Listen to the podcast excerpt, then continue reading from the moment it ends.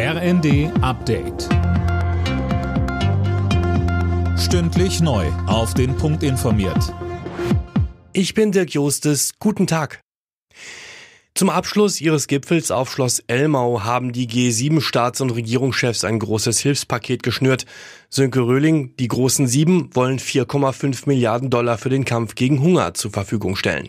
Ja, und zusammen mit den bereits zuvor zugesagten Mitteln summieren sich die Hilfszahlungen damit in diesem Jahr auf mehr als 14 Milliarden Dollar.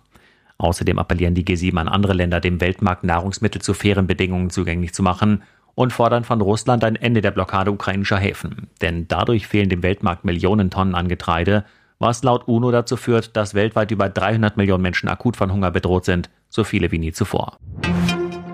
Nach dem russischen Raketenangriff auf ein Einkaufszentrum in der Zentralukraine ist die Zahl der Todesopfer auf 18 gestiegen. Hunderte Menschen hatten sich zum Zeitpunkt des Raketeneinschlags in dem Einkaufszentrum aufgehalten. Der G7-Gipfel hat die Attacke als Kriegsverbrechen verurteilt.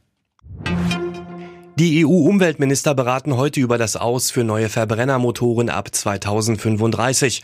Umweltministerin Lemke machte vorab klar, dass es Ausnahmen geben muss, zum Beispiel für Feuerwehrfahrzeuge und Schiffe. Wir vertreten die gemeinsame Linie der Regierung, die auf der einen Seite eine starke CO2-Reduktion für den Verkehrsbereich unterstützen möchte und auf der anderen Seite Technologieoffenheit gewährleisten will.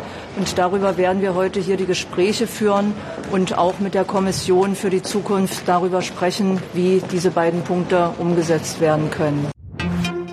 In Schottland bringt die Regierung heute ein neues Unabhängigkeitsreferendum auf den Weg. Regierungschefin Sturgeon stellt im Parlament in Edinburgh ihren Fahrplan vor. Sie will die Bevölkerung in gut einem Jahr über den Austritt aus dem Vereinigten Königreich abstimmen lassen. Alle Nachrichten auf rnd.de